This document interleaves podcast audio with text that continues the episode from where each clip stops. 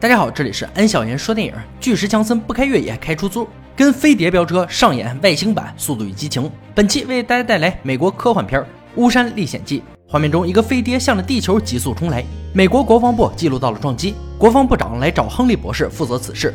军队以最快的速度前往飞碟降落地点。纽约大街上，强森扮演出租车司机杰克，刚送走两位 cosplay 帝国机器人的乘客，又在街边接到了一位美女。这时的强森还很年轻，还有头发。二人闲聊间，美女透露出自己的工作是专门研究外星生物是否存在的，并给了杰克一张自己演讲的门票。门票上有美女的名字——艾利·费曼博士。次日，杰克通过新闻看到社区镇发生氯气外泄事件，封锁圈扩大到五英里范围之外，请所有车辆改道行驶，尤其是计程车。这个社区镇就是飞碟降落的地点。所谓的氯气泄漏不过是忽悠民众的说法而已。军方实验室检测附近土壤，发现有独特的生命形式存在。两个类人形外星生物降落后逃离，这种事儿和计程车司机杰克是扯不上关系的。他现在正忙着应付眼前的麻烦。有人想逼迫杰克给他们开车，但文的武的都没整过，只能放下狠话，悻然离去。摆脱掉麻烦的杰克开车走在路上，突然发现后座凭空出现两个人，这可把他吓坏了，一脚急刹，探查情况。男孩自称赛斯，女孩是他的妹妹莎拉。掏出一沓美金，让杰克继续开车，并拿出一个高科技地图指示方向。与此同时，军方根据脚印与城市监控锁定了两名外星人的踪迹。通过录像看到他们俩提走了 ATM 机里的一万五千美金，徒手取的都不用卡，这指定是外星人的手笔。紧跟着又有监控显示二人上了计程车，看来杰克要卷入一场大事件了。我们当事人此时当然毫不知情，带着这对奇怪的兄妹已经跑进了戈壁。还怀疑他俩是对离家出走的富二代。兄妹俩没时间解释，因为莎拉发现后面有车追上来了。不知死活的杰克还减速想让对方超车，结果就看到一辆萨博班超过去横在了路上。看这车型就知道是官方的人。对方显然也没料到杰克的驾驶技术如此高超，被他一个漂移加速躲了过去。紧跟着三辆车把计程车夹在中间，杰克还以为是找他赛车的人来找麻烦，瞅准时机一个急刹再加速，将两侧的车尽数甩到路边。坐在后方车里，亨利博士有些恍惚。美国现在计程车司机都这么屌了吗？说归说，也没让司机停下追逐。后座的赛斯看了一眼妹妹，果断发动超能力，从车内闪烁到车外。赛博班躲闪不及，撞了上来。车内莎拉隔空控制计程车倒车，接上赛斯想要继续赶路，没想到杰克超级家伙下了车，劈头盖脸对着后方车里的特工一顿骂：“老子都说不干了，还纠缠不清！告诉你们，沃夫老大，修车费他来付。”耍完威风后，转身开车离去。亨利博士赶紧让手下查这个司机的全部资料。计程车内，神经大条的杰克向兄妹俩道了个歉，还以为是因为自己的事儿把他们拖下了水，倒也不能怪他，刚才忙着开车，没看到赛斯大展身手。又开了一段时间，车子在一处老房子停下，赛斯把所有钱一股脑的给了杰克，带着妹妹下了车，钻进了房子。这么多的小费让杰克有些过意不去，就想着还给人家一些，于是也开门走进了房子里。发现杰克跟了进来，兄妹俩赶紧让他离开，却也没解释到底是怎么回事。一头雾水的杰克还是没有走。看到赛斯对着冰箱一顿操作，打开暗门，犹豫一下还是跟了上去。赛斯再次打开一道暗门后，壮观的一幕展现在杰克眼前。萨拉摘下项链放在蠕动的植物上面，伸手从里面掏出个仪器，这就是他俩来地球的目的。突然，周围传出一阵响动，有人追来了。兄妹俩赶紧逃跑，杰克主动断后，结果被来人一巴掌掀飞。一身铠甲的追兵拿着武器对着洞穴胡乱开枪，引发大火，逼得三人现身。紧跟着打掉莎拉手中的仪器，却被莎拉又隔空拿了回来。杰克抓住机会扑倒铠甲人，莎拉操纵火球将其炸飞，配合非常默契，搞定追兵。三人迅速撤出洞穴，赛斯却被铠甲人起身后的一枪震晕在地。杰克急忙把他扛到肩上，继续逃跑。洞穴的大火引发爆炸，已经开始波及地面。千钧一发之际，杰克启动计程车。终于是离开了这个危险之地，但危机远没有结束。阴魂不散的铠甲人打不死一般的继续追击。莎拉这次没有隐瞒，告诉杰克，铠甲人是赛芬人，一个按照指令追杀目标的杀手。刚说完，赛芬人的飞船又追了上来。杰克走投无路，只能控制计程车钻进火车隧道。对面响起火车鸣笛声，莎拉一伸手，速度已经达到极限的计程车再次提速，赶在火车钻入隧道前冲了出去。但后面的赛芬人的飞船可就没那么好运了。一阵巨大的爆炸，甚至掀翻了火车，三人总算逃出升天。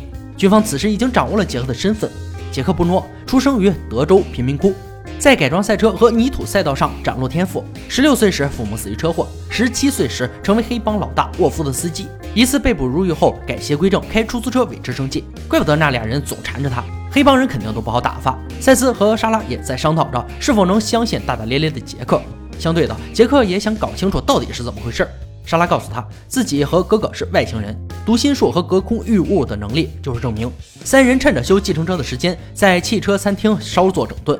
杰克也需要时间消化这段时间发生的事儿。就这么会儿功夫，亨利博士就找了上来。他首先打电话给杰克，试图说服他反水，报酬是删掉他所有的犯罪记录。杰克毫不犹豫，直接答应，转过头就告诉兄妹俩了，并利用餐厅里的警长拖住持枪的亨利，自己则带着两个外星人从房顶逃脱。赛斯可以控制自己身体的分子密度，通常来说就是可以穿墙以及变硬。等亨利向警长证明了自己身份，三人已经从餐厅逃了出来。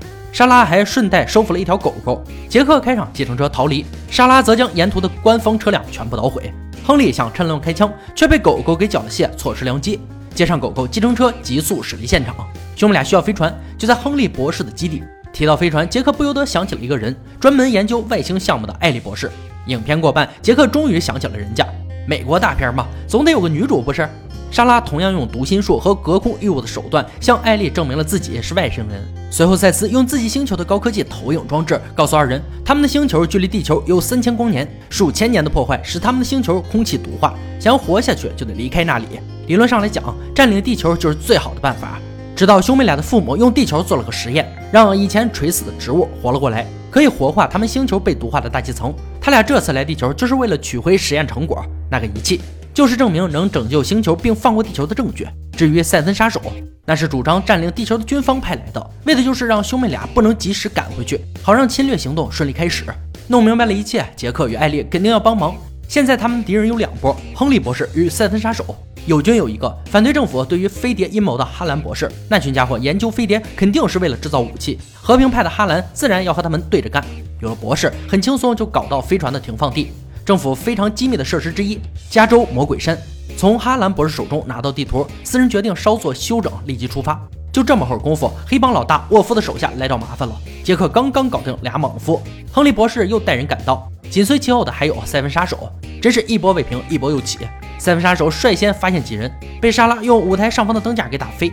混乱引来亨利等人，两拨人你追我赶，跑出展馆，从公路上再度展开一场追逐战。但这次计程车很快便被人多势众的亨利一方拦住。等下车走进计程车，才发现中了调虎离山之计。而杰克一行人此时已经开着哈兰博士的车去了魔鬼山了。根据手中的地图判断，入口大约还有五英里，前方都是山路，只能徒步前行。没想到刚进入基地范围，赛斯与莎拉就被麻醉弹射晕。道高一尺，魔高一丈。亨利这家伙竟然给他们来了个守株待兔，试图反抗武力的杰克自然被制服。艾丽想用嘴遁说服亨利博士，结果这老小子油盐不进，二人被强行塞进军车送往山下。从艾丽口中得知，兄妹俩估计会被解剖后，杰克瞬间暴起，制服前车的两名士兵，由艾丽驾驶军车返回基地。果不其然，基地实验室内，亨利博士正吩咐手下科学家进行解剖。杰克带着艾丽冒生命危险从通风管道潜入基地内部。与此同时，红色警报响起，赛森杀手也来了。趁人类军队与其斗作一团，杰克二人赶紧潜入内部空虚的实验室，轻松制服几名科学家，将被麻醉的兄妹俩唤醒后迅速逃离。四人根据赛斯手中地图指示找到了飞船。艾丽灵机一动，换上一身科学家服饰，将正在研究飞船的人员都赶了下去。半路遇见他们的亨利博士这才意识到事情不妙。就在四人进入飞船的前一秒。军队的枪口对准了他们。赛斯见状，果断握住艾丽与杰克的手，发动异能变化他们的身体密度，几人瞬间变得坚无不摧，轻松抵挡下子弹。突然，侧面的防爆门被炸开，赛文杀手突破防线杀到，趁军队火力被吸引，四人小组赶紧进入飞船内部。轰鸣声中，飞船启动，撞飞赛芬杀手后驶出了基地。危机依然没有解除，由于剧烈的撞击，飞船的气闸卡住，得有人去手动修理。这个重任自然落到了杰克身上。还没等他推动气闸，阴魂不散的赛芬杀手杀出。论身体强度，再来一个杰克也不如满身铠甲的赛芬人。由于只能像抹布般被赛芬人摔来摔去，却被他无意中拽下了杀手的头盔，这才看到这个人形兵器的真面目。好家伙，就是一个恶心的肉团啊！此举彻底激怒赛芬杀手，一把甩开杰克，撞开气闸，就要把他扔进推动舱火化。千钧一发之际，赛斯闪烁着赶到，吸引了杀手的注意。杰克看准时机将其扫倒，坠入动力舱。这个战斗力爆表的杀手终于魂归天际。落地后，双方开始告别。赛斯交给杰克一个定位仪器，用来以后见面。随后抱着他说出再见。莎拉不忘叮嘱杰克照顾好狗狗。飞船在二人的注视下消失在天际。不久后，定位响起，是兄妹俩给他们报平安呢。电影呢到这里就结束了。《巫山历险记》又名《魔鬼山历险记》，是一部2009年的科幻作品，剧情与特效都只能说中规中矩吧。外星人题材也不算新鲜，传承了一贯好莱坞英雄主义风格，但还算通顺，有明显起承转合。至于演员阵容嘛，作为主角的强森那时也没有现在这么火。不过值得一提的是，黄圣依有在片子里出现哦。